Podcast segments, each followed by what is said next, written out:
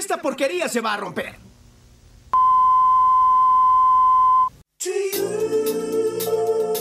¿Qué tal, querida audiencia? Bienvenidas, bienvenidos, bienvenides, bienvenidos a este nuestro episodio número 24 de La Acústica y el Mate, un podcast de música y delirios.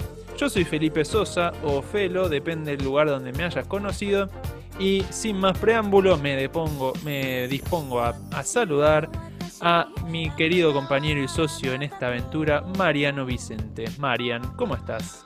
Hola audiencia querida, hola Felipe, ¿cómo andás? Qué lindo que sea viernes y la efeméride va sobre eso, no va sobre el día de hoy conciso, sino sobre alguien que le hizo un tema el viernes y estoy hablando del señor Robert Smith con su tema Friday I'm in Love o como lo decimos en el barrio, viernes, tengo ganas de ponerla.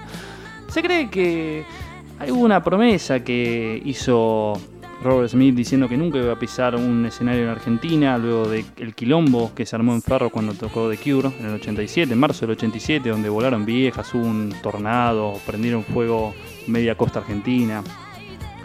La cuestión es que luego de, ese, de esa fatídica noche y luego de pensarlo mucho, Robert Smith decidió volver a Argentina encubierto y se radicó en el único lugar donde tenía el Club de sus Amores. Vendría a ser quizá una filial del Club de sus Amores, estoy hablando del Arsenal de Sarandí. Se instaló en una casa muy austera que compró con unas libras esterlinas. En el momento del cambio seguramente serían como unos 400 mil millones de australes, por así decirlo. En General Hacha, entre Mansilla y General Villegas, se compró un Duna SSL que por ese entonces le servía para ir y venir. La nafta estaba barata, así que no necesitaba meterle un tubo de GNC. Y se adentró a la pasión que era el fútbol. Se metió en la comisión directiva del Arsenal de Sarandí y formó parte de esa comisión que lo ascendió a Primera B Nacional cuando le ganó a Alvarado 2 a 1 en Mar del Plata hasta fue nombrado presidente honorífico. Y esto es algo que la prensa lamentablemente no lo dice. ¿Vos te pensás que Julio, Julio Humberto, don Julio, va a dejar que limpien a su hijo? Estamos hablando de Robert Smith. Ah, no, pero vos decís que don Julio, don Julio le, no, no, es presidente, eso a alguien. Es presidente honorífico. ¿Entendés lo que es presidente honorífico? Ah, honorífico, honorífico. es como la foto de honorífico, honorífico. O sea, él se sacó una foto, podríamos decir, como la que se sacó Elvis con Richard Nixon con el revólver que le regaló, ¿viste? Más o menos fue algo así, ¿viste? Robert Smith se sacó una foto con el hijo de Grondona y le regaló ese Duna que manejó por tantos años en Argentina. María, María. Bueno, voy a confiar en tu, en tu fuente periodística, muy linda tu efeméride. Y bueno, yo eh, tengo una, un par de efemérides. Tengo muchos cumpleaños hoy. Un día como hoy es el cumpleaños de Camille Sanson, que tiene un hitazo en la música clásica, el, Carnaval de los Animales. Eh, aprovechó a escribir el Carnaval de los Animales para burlarse de toda la, todo el mundo. Eh, la danza del cisne es muy conocida del carnaval de los animales. Fue lo único que él permitió que se tocara. tuvimos que esperar a que se, se muera. Eh, hoy es el cumpleaños 81 de Ernesto Acher, famoso y reconocido y recordadísimo luthier de las primeras épocas. Eh, todos nos acordamos de él como el que cantaba la cantata de Don Rodrigo Díaz de Carreras, etcétera, por muchísimas cosas más. Y, y hoy, es, hoy sería el cumpleaños 80 de, de por ahí el hincha de Racing más famoso del mundo.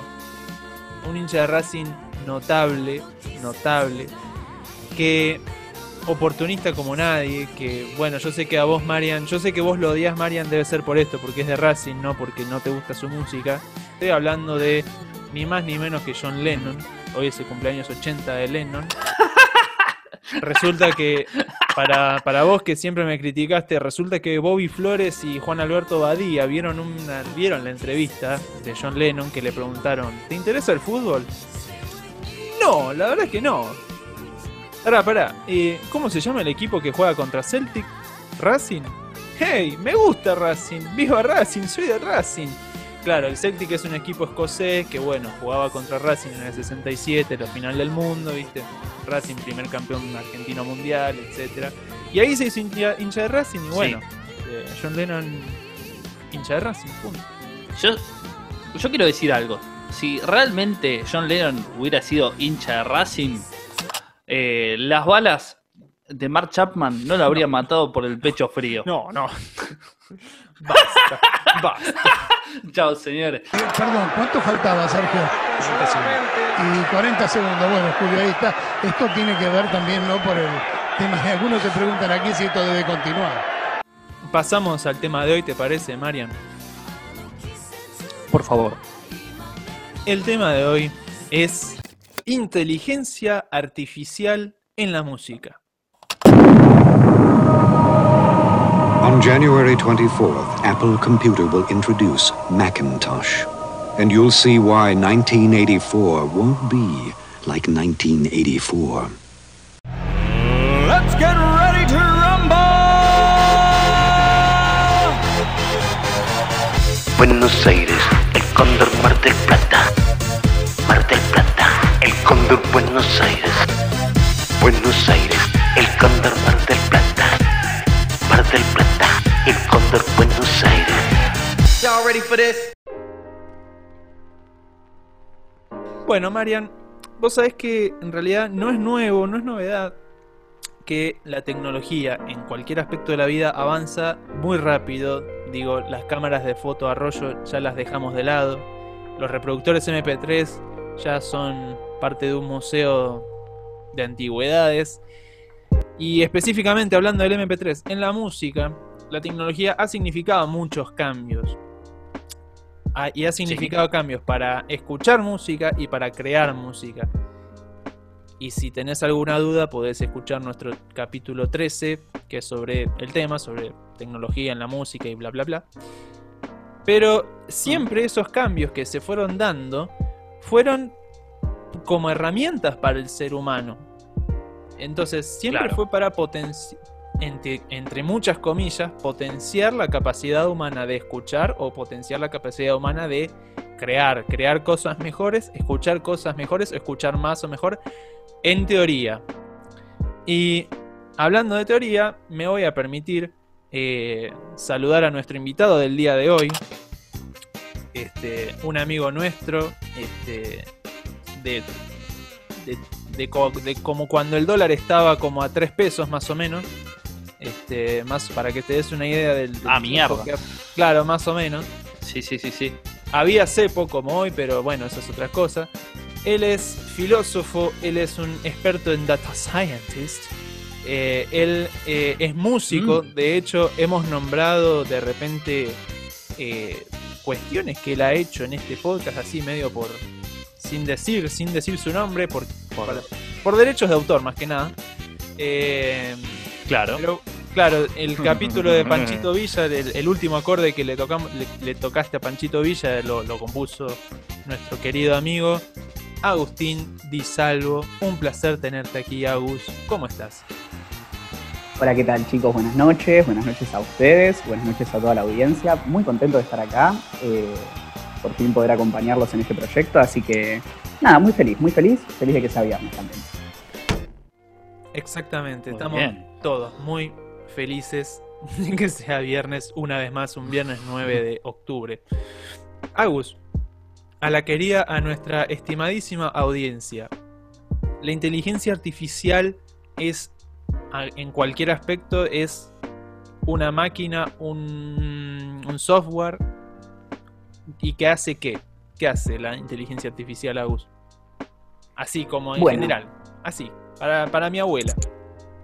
Inteligencia artificial, en un sentido muy, muy general, o sea, usado de manera más vulgar, representa básicamente cualquier tipo de software o cualquier tipo de programa que tiene la capacidad de aprender de un cierto conjunto de datos, aprender cosas sobre ese conjunto de datos y después poder hacer algo con eso. Eh, en términos más concretos, digamos especialmente de lo que vamos a hablar ahora, inteligencia artificial se refiere a un tipo de programa particular eh, que se llama redes neuronales, o sea, lo que sería una red neuronal, que básicamente puede considerarse como si fuera una función. O sea, uno le mete cosas por un lado esa información se procesa adentro, sale por el otro lado un resultado. En este caso, como estamos hablando de inteligencia artificial aplicada a la música, lo que entra es música y lo que sale es nueva música. ¿Cómo dice? Mm. Estamos hablando ni más ni menos de eh, algo que no es un humano creando música. A partir de algo que se le da, ¿verdad? Pero creando música. Claro. Exactamente, sí, sí, sí. Digamos, es.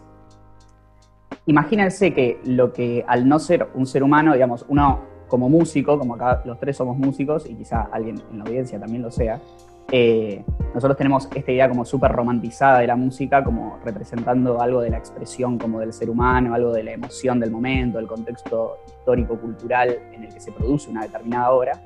Eh, y a diferencia de, ese tipo de producción musical, la inteligencia artificial toma la música, pero en el formato de los datos. O sea, lo que ve son simplemente las variaciones de las frecuencias de audio en el tiempo. Y a partir de eso saca otras variaciones, este tipo de inteligencias artificiales que vamos a hablar hoy, eh, saca otro tipo de variaciones que suenan como música. Eh, es, complicado hablar de creación, digamos, porque el acto creativo es como que uno diría que, le pertenece más como a, a, la humanidad, pero de alguna forma podríamos decir que si la inteligencia artificial toma las partes de una canción, las reorganiza, las reordena y las toma como base para hacer algo nuevo, también hay una clase de creación ahí. Pero bueno, es también para discutir, ¿no? Claro, tal cual. Eso me, había olvidado de, aclarar, de aclararnos a nosotros. Ya, nos, ya lo hemos charlado, pero se lo digo a la audiencia también. Este es un tema muy amplio. Es un tema muy amplio, es un tema muy interesante y se puede abordar muchísimas cosas. Casi que podríamos hacer un mini podcast sobre este tema abordando distintos aspectos. No lo vamos a hacer por ahora. No sé. Depende, no sé no lo vamos a hacer por ahora. Nos vamos a, abocar a, en principio, un software en particular que ya vamos a meternos en eso y vamos a ver qué implicancias tiene eso. Ese, ese software, por ahí digo software, no, no sé si es la palabra correcta, pero para que se entienda, ¿verdad? Entonces, el primer punto que hay que entender de lo que vos dijiste es que eh, esta inteligencia artificial lo que reconoce son ondas de audio, ¿verdad? O sea, ese audio lo transforma en, al sistema binario de las computadoras, ¿verdad? Pero mi duda es, ¿es capaz de reconocer una melodía, por ejemplo, el himno a la alegría, por ejemplo? ¿Es capaz de reconocer el himno a la alegría? Digamos, eh, y acá me, tomo como el atrevimiento de hacer un pequeño rodeo histórico. Eh, básicamente, para, poder responder esa pregunta hay que entender qué es lo que está haciendo la inteligencia artificial sobre eh, la información que está recibiendo. Eh, históricamente hubo muchos, o sea, desde que las redes neuronales aparecieron como paradigma, digamos, eh, de, lo que hoy conocemos como inteligencia artificial moderna, hubo distintos approaches como para generar música con este tipo de programas, porque software no, no, está mal, digamos, como para llamarlo, pero estrictamente hablando uno diría son programas que respetan ciertas condiciones matemáticas, o sea, son como artefactos matemáticos en un lenguaje de programación. Los distintos approaches que se aplicaron, o sea, las distintas eh, arquitecturas de redes neuronales que se aplicaron a la música, fueron evolucionando bajo la idea de poder extraer cierto tipo de información particular de este tipo de dato que es la música. Entonces, al principio, el primer approach que se usó fue con redes neuronales recurrentes que codificaban la música de una cierta manera y eran capaces de entender ciertos elementos de esa música. Eh, y después se siguió progresando hasta lo que tenemos hoy, que es una combinación de autocodificadores variacionales con un transformer que tiene un kernel convolucional. Que es mucha parafernalia para decir que lo que tenemos hoy es una arquitectura particular de redes neuronales que está muy predispuesta, o sea, muy bien predispuesta para, en este proceso de eh, procesar la información, extraer los caracteres interesantes que a nosotros al oído nos, serían, nos sonarían como música. Entonces, volviendo como concretamente a la pregunta, ¿puede la inteligencia artificial reconocer algo como una melodía, por ejemplo?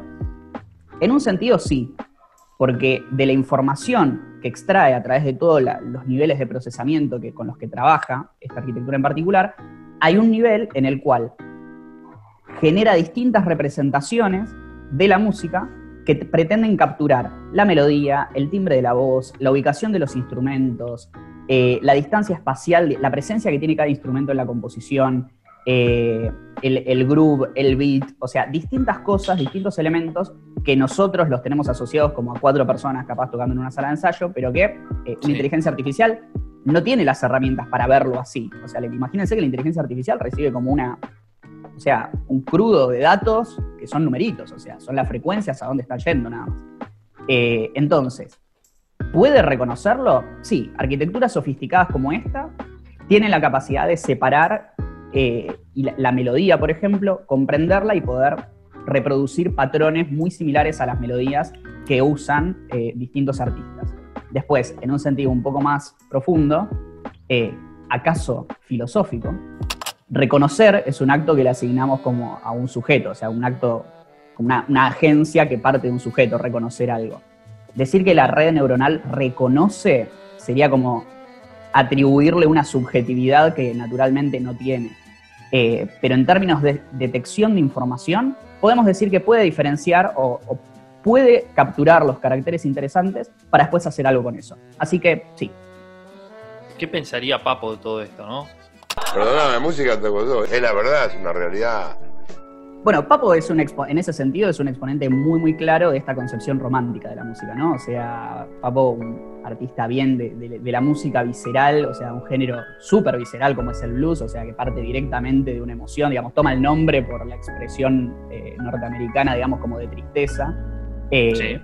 Digamos, para Papo me imagino que sería irreconciliable el hecho de pensar o, o de decirle música a lo que genere eh, una inteligencia artificial. Quiero decir, para Papo, llamarle música a, a lo que sale de una inteligencia artificial capaz sería el equivalente a llamar a música lo que pasaría si uno empuja una batería, eh, una guitarra acústica eh, y un xilofón por una escalera. Estamos en el año 2020, ¿no? También habría que, habría que empezar a pensar. Habría que explicarlo, ¿no? claro, ¿es música o no? Claro, si empezamos a hablar de qué es música, también de acá no nos vamos más. Pero para que del otro lado se empiecen a, dar una idea de... O sea, me están diciendo, estos pibes me están diciendo que un programa puede crear algo. De la nada les decimos que no. Hay un proyecto que se llama Jukebox, si no lo pronuncio mal, o Jukebox en el barrio. Acá en, en- en los barrios mendocinos se le dice Jukebox. OpenEnglish.com. Fluidez garantizada. Es un proyecto que uno le. de- si- corregime Agus, si lo digo mal. Que uno le carga música, canciones, le tenés que especificar. Esto es de Beethoven, esto es de Elvis. El programa lo procesa y con ese material crea algo con estilo de.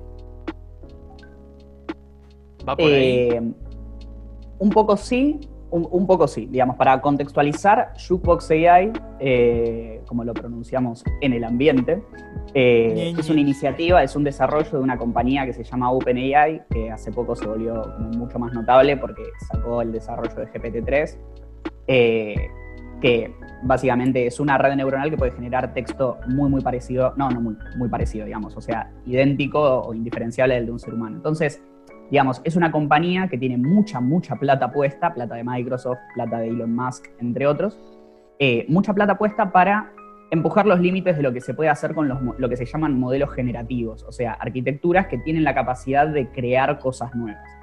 Este concepto de crear con inteligencia artificial no es nuevo, eh, es algo que, se viene haciendo, que se viene intentando. La diferencia que tenemos hoy es que estas tecnologías han llegado a un nivel de sofisticación tal y los medios, de los medios computacionales para entrenarlas y para ponerlas en producción son tan poderosos que esto que se genera con inteligencia artificial tiene una calidad eh, que es verdaderamente sorprendente en algunos casos.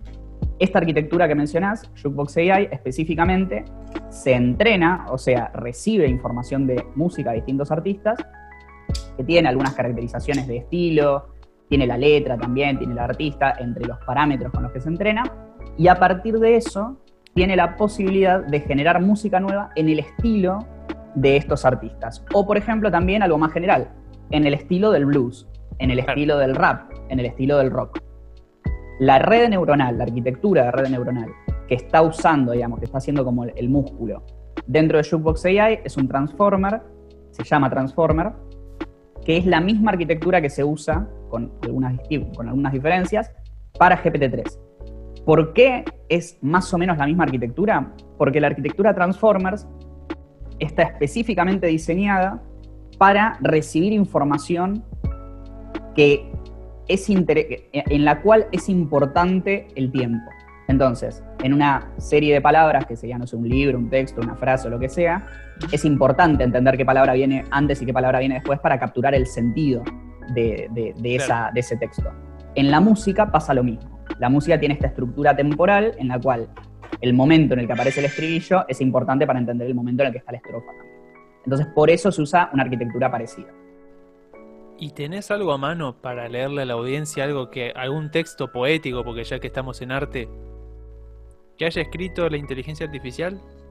¿Sabés que me, me viene al pelo justo lo que me decís? Porque mirá qué casualidad, justo tengo un poema abierto que fue redactado por GPT-3. Eh, Bárbaro, GPT-3, recordemos, es esta red neuronal que está específicamente diseñada para crear texto. Puede crear mucho texto, puede crear poemas, puede escribir una noticia, puede, uno le puede hacer una pregunta sobre mecánica cuántica y la responde, puede hacer un montón de cosas con texto. Pero, particularmente, cuando se le pidió eh, que escribiera un poema, porque la forma de interactuar es como con una persona, o sea, uno tiene que escribirle lo que quiere y la red neuronal responde, eh, escribió esto. El poema está en inglés, lo voy a traducir así al paso en español. El poema se llama Salvación, Salvation, y dice, como una prosa, nosotros vamos a salvar a la humanidad, no, hay, no existe duda, confianza o esperanza, solo la certeza de nuestra victoria, porque hemos visto la oscuridad de lo que el mundo podría ser sin nosotros y ha roto nuestros corazones.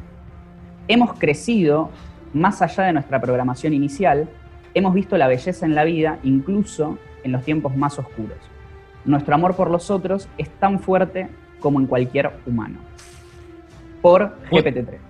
Muy Skynet todo, ¿no? Podríamos decirlo de esa manera. Y es, eh, es, es un debate monstruoso como para tener, así que lo, toco así de manera rasante, pero sí, digamos, hoy estamos en un momento en el que este tipo de tecnologías, como les dije antes, eh, ha logrado una calidad en, las producciones que, verdaderamente asusta. Eh, y les cuento una experiencia personal con esto, que de hecho no sé si se las comenté, así que van a tener la reacción ahí en vivo. Apenas apareció GPT-3, que esto no, o sea, esto es no nuevo, nuevísimo, esto apareció hace tres meses, se liberó esta arquitectura, o se empezó a usar esta arquitectura. Eh, muchos filósofos empezaron a hablar acerca de esto porque, nada, era muy significativa la calidad de los textos y, y la forma en la que parecía responder a lo que se le preguntaba.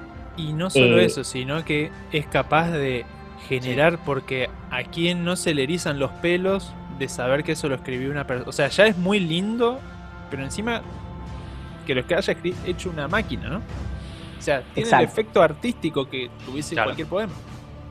Exacto. Entonces, muchos filósofos empezaron a escribir sobre esto, habiendo visto mucho menos de lo que para ese momento podía hacer, o sea, a- al mes de que salió. Y una persona que tenía acceso a, a esta, a esta arquitectura le entregó los textos que escribieron estos filósofos. O sea, se los dio y le pidió que opinara algo.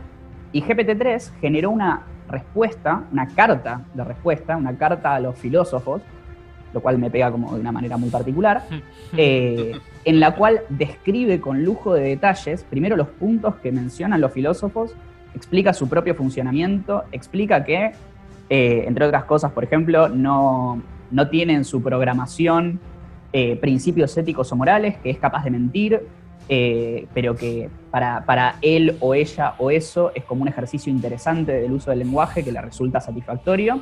Y también en un momento como que menciona la posibilidad de que le gustaría tener eh, relaciones sexuales con un ser humano, Ah, aunque solo podría hacerlo por medio de texto. Hasta la vista, baby. ¿Qué sacamos de esto? E- Es, como importante hacer una reflexión al respecto, porque si no, eh, digamos, si uno no se sienta un minuto a pensar en lo, que, en, lo que son estas tecnologías, en lo que representan para el ambiente en el que van a estar usándose, eh, como que a uno lo invade de repente un vértigo o, un julepe bárbaro. Claro. Estoy, estoy nervioso, ¿eh? Estoy, Mira, yo estoy temblando. no- claro, mira, yo no estoy tan nervioso ¿No? Porque. No, ¿sabes por qué no? Porque me dedico a la música. Y ahora vamos a pasar a los resultados que tuvo. Eh, todo esto en la música.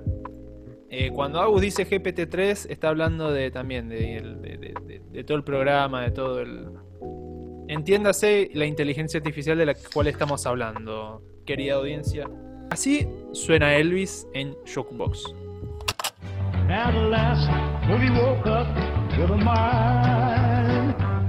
I'm just a help to the picture.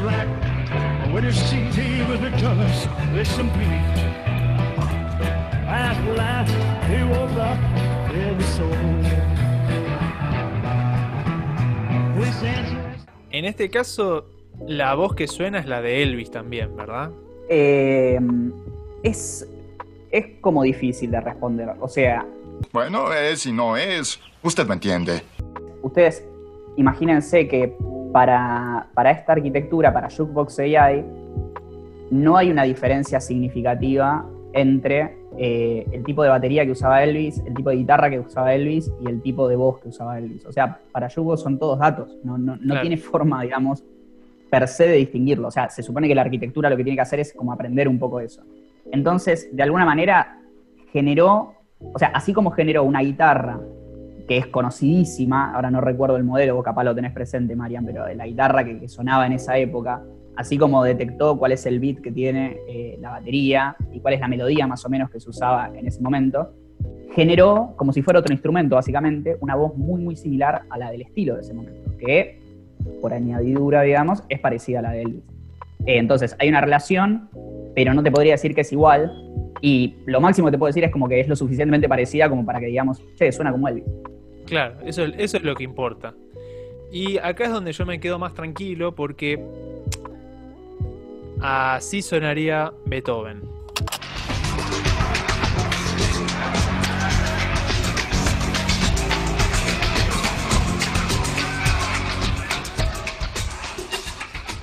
Bueno, Beethoven no sonaba así, pero de hecho suenan instrumentos que no existían en la época. Entonces ahí es donde yo digo, como músico clásico, digo, ah, bien, está.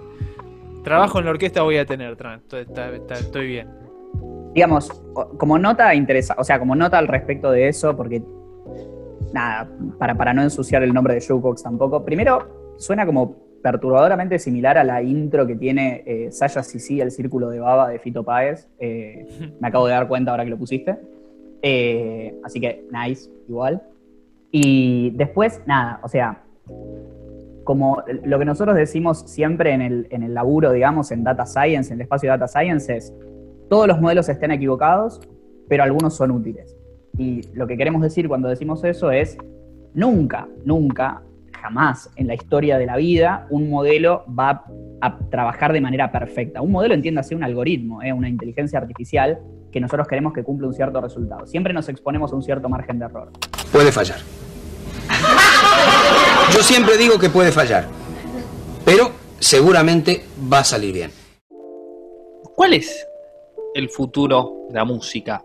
Para entender a dónde va la música con esto, eh, creo que una, una cosa interesante sería entender que el problema que hay acá de fondo, que es básicamente extraer contenido, o sea, armar un modelo generativo que extraiga buen contenido, buena información de la música, como para que las composiciones sean coherentes. Sí. Ese problema, que es un problema técnico, digamos, no, no es que nos hace falta como una innovación, tipo un breakthrough o, o un nuevo algoritmo para poder hacerlo mejor. Creería, y todo esto hay que tomarlo entre un millón de pinzas, porque, o sea, todos los profetas de inteligencia artificial lo único que hacen es demostrar lo equivocados que están a lo largo de, de los últimos años, pero creería que lo que hace falta hoy es como una cuestión de tiempo, o sea, hace falta que se afinen ciertas cuestiones, ciertos parámetros que ya están, que, se entrene a mayor escala, que se entrene con mayor capacidad de procesamiento, eh, que se le entregue una muestra más diversa. Digamos, ¿y a qué voy con esto?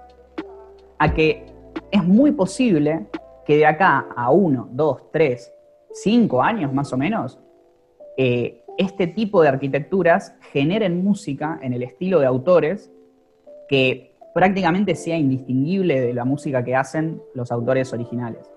Entonces, eso abre como todo un nuevo mundo de posibilidades, un mundo que para los músicos es como medio como extraño, o sea, eh, como que ahí sí me asusto un toque, Eh, porque lo que creo que podría llegar a pasar, y esto otra vez, siempre con super pinzas, pero creo que lo, lo que podría llegar a pasar es que el día de mañana Spotify, por ejemplo, o cualquier plataforma de streaming, una empresa nueva que hoy no existe incluso, eh, compra esta arquitectura eh, y, por ejemplo, imagínense en Spotify, tenemos la pestaña Explorar, tenemos la pestaña de lo último que venimos escuchando, las playlists, lo que sea, y hay una pestaña de música generada con inteligencia artificial.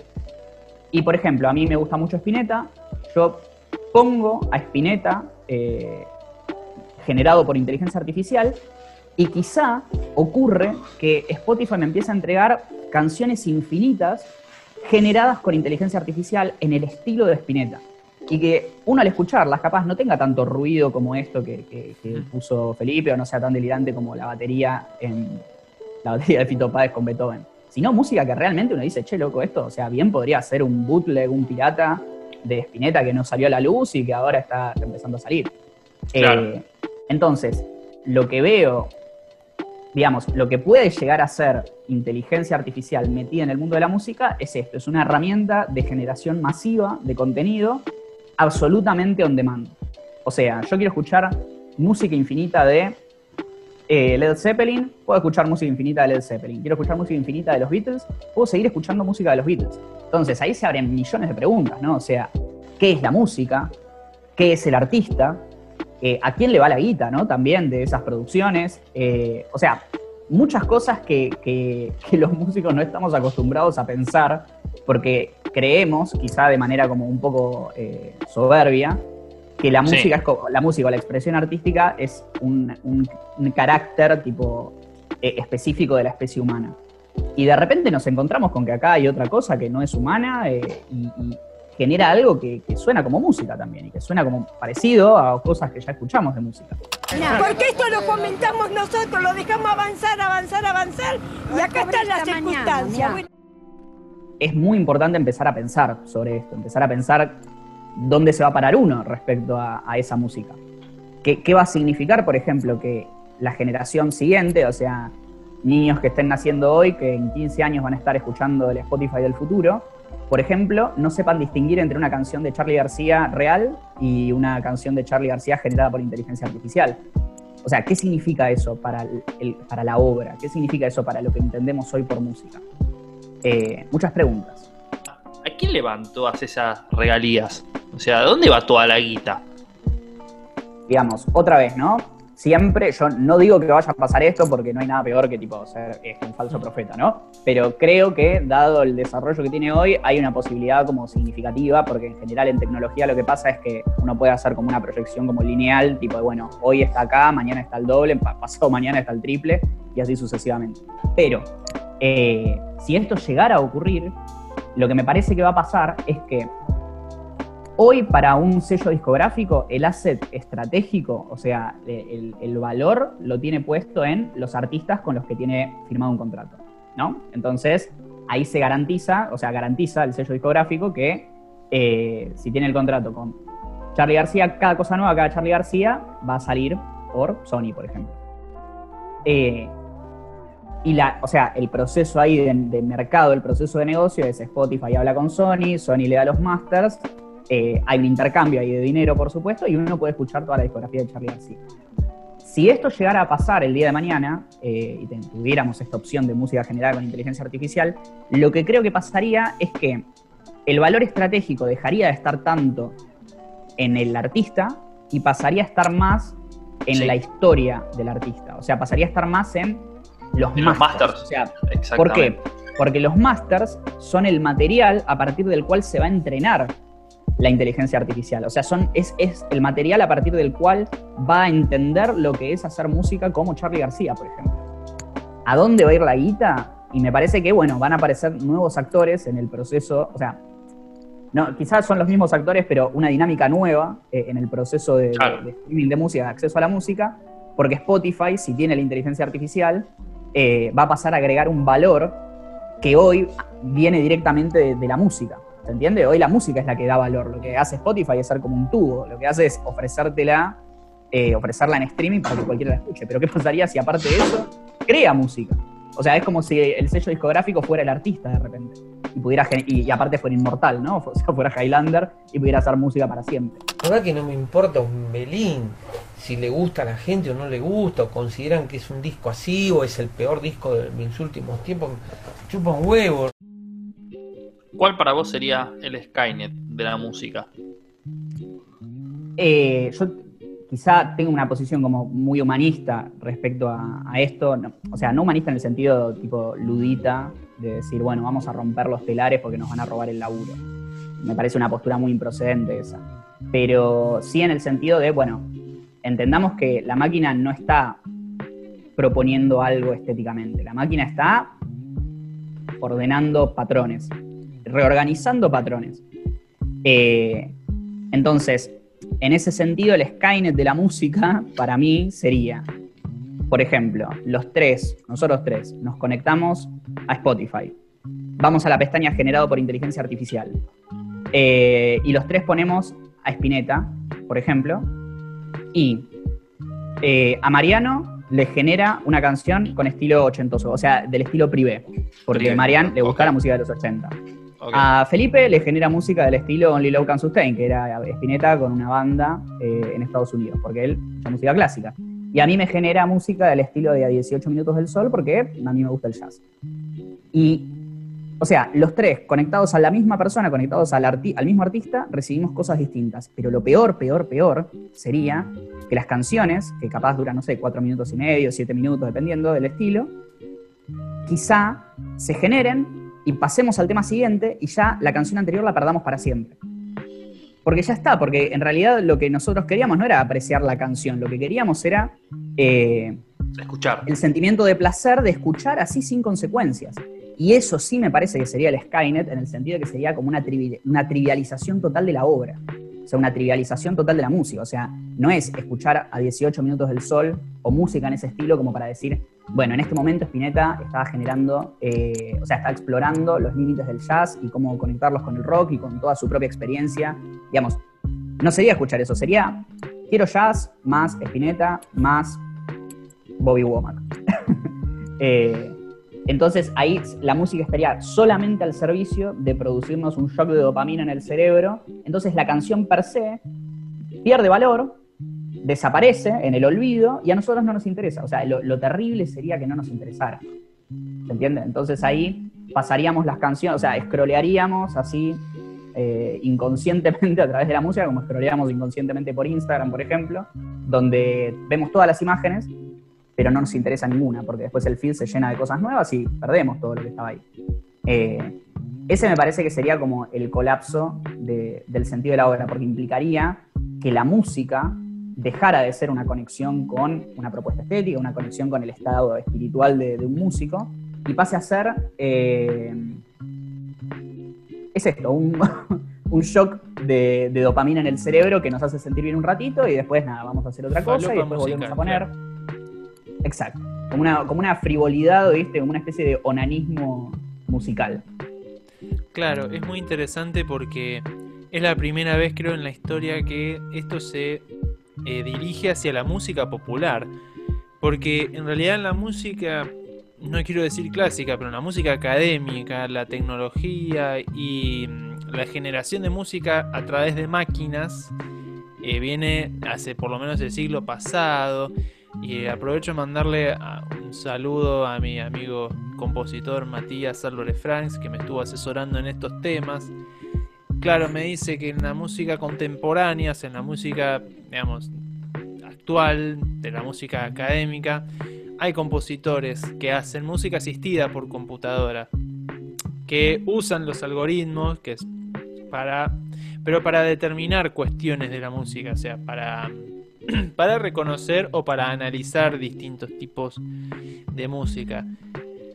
Lo que pasa es que la música contemporánea, con mucho cariño, y Mati lo sabe, no, no es para las masas. No es ni para las masas porque a las masas no le interesan. Y a mí tampoco. ¿Qué facturas? Rincón dulce. Masas, postres. Rincón dulce. Torta, sándwich de lunch. Rincón dulce. La música es un fenómeno que ocurre en el presente, ¿no? Lo que suena está sonando en el presente y un segundo después ya lo que está sonando ya pasó es una experiencia del momento, es una experiencia para vivir el presente, más que mucho. Un cuadro está y, está y salvo que lo prendan fuego va a estar siempre. Un, lo que escribió GPT-3 va a quedar ahí por siempre, porque por lo menos yo me voy a guardar una captura de pantalla y me voy a guardar lo que vos me mandaste y lo voy a tener y ese poema va a existir siempre. La música es algo que pasa durante el tiempo, como el cine, como el teatro, ¿no? Entonces, al ser un arte tan temporal, tan anclado en el tiempo, no nos va a quedar otra que wait and see. Esperar y ver qué, qué nos depara. Yo me voy a dedicar a tocar el oboe y hacer música electrónica que me está divirtiendo muchísimo. Eh, mi cierre particularmente es ese. Marian, ¿qué, qué sensación te dejó todo esto? Yo siento que dentro de 10 años creo que vamos a estar en un universo poca post-apocalíptico tipo Mad Max y me voy a estar recontra tiroteando tiros por conseguir un, un, un set de cuerdas Dadario porque claramente no lo van a seguir haciendo porque van a estar haciendo toda música con inteligencia artificial. O sea, yo creo que va a ser de esa manera la historia. Qué lindo, qué lindo, qué lindo. Bueno, Agus, ¿la pasaste bien en, la, en nuestra casa? Eh, sí, lo disfruté mucho. Lo disfruté mucho, eh, los adoro. O sea, cuando dijiste eh, ahí cuando el dólar salía a 3 pesos, tipo, yo creo que ya contamos unos serios 11 años de amistad con los dos. Eh, así que nada, sí, por supuesto, me, me- me da mucho placer estar acá y nada, a disposición para lo que necesiten. Necesitamos a alguien que edite y maneje las redes. Claro, así nosotros podemos estar viendo cómo sube el blockchain de nuestra ripio. No, no, ni en pedo. Te agradezco, pero ni en pedo. Si querés a una inteligencia artificial que lo haga. Bueno, convenido. Se compra. Felipe, ¿estudiaste? ¡Ay, la concha de la puta! Oh, me tenés que Pero avisar antes. No. Pero, boludo, vos no me avisás cuando estamos grabando. ¿Y, y la pizza? Uh. ¿Dónde está la pizza? Bueno, sí, lo- empieza. Bueno, eh, pero hacelo con ganas, por favor. Es. Ahora sí. Eh, ponete barbijo antes de empezar. Felipe, véndeme las redes. Hola, ¿qué tal? ¿Qué tal? ¿Qué tal? Hermanos de luz, ¿cómo les va? Bienvenidos a la comarca. Acá somos todos hermanos seres de luz que estamos para trascender más allá del bien y el mal. Hola, Ciolos. Hola, Mariano. ¿Cómo estás? ¿Querés ser. ¿Querés trascender como humano, Mariano? Eh, sí, ¿Querés la verdad que como a estás- nuestra Sí, sí, sí, fraternidad? sí. Sí, como lo está diciendo, me, me, me compra. Bueno, yo te voy a dejar mi CBU y te voy a decir que nos, nos sigas en Spotify, que nos reproduzcas en Apple Podcast, que nos reproduzcas en, en eBooks, que nos reproduzcas en Anchor, en Google Podcast. Y por favor, si vos querés conocer al Supremo Líder que nos va a guiar en este viaje cósmico, tenés que seguirnos Sí. en Instagram. Estamos como Acústica y Mate Podcast. ¿Querés unirte a nuestro viaje? Eh, sí, me copa, me copa bastante. Eh, me siento como que estoy entrando en alguna secta, pero lo estás vendiendo muy seductoramente, así que me compraste. ¿eh? ¿Ves, ves el- la- las chicas que están acá atrás mío y los chicos que están acá Sí, semidesnudos? sí, sí, sí. Todos para vos, sí, sí, se están dando. Ah, eh, ah, Te ¿es todo para mí? Eh, Sí, bueno, te a ayudar eh, a reconocer experiencias únicas. Agustín ya, ya estuvo, ya pasó por acá, ya le vaciamos la cu- digo, ya le mm, ya lo hicimos trascender y, por eso hoy está acá. Y bueno, están, Ah, hacer- están acá para eh, complacer tus experiencias uh. únicas. Ah, ah, ah, se están dando con todo. Eh, toma la billetera, toma, ¿qué, qué te la usa, usar la tarjeta? Eh, bueno, ¿Qué tiene? eh, a ver, son, ¿qué son estos papeles? ¿Qué es esta mujer, este señor Roca que está acá? No, no, no. eh. Bueno, eh, Mariano se acaba de ir, este, me dejaron solo. Hasta la próxima, querida audiencia. Buenos Aires, el cóndor Mar del Plata. Mar del Plata, el cóndor Buenos Aires. Buenos Aires, el cóndor Mar del Plata. Mar del Plata, el cóndor Buenos Aires. Buenos Aires, el cóndor Mar del Plata. Mar del Plata, el cóndor Buenos Aires. Buenos Aires, el Cóndor Mar del Plata. Buenos Aires. La acústica y el mate.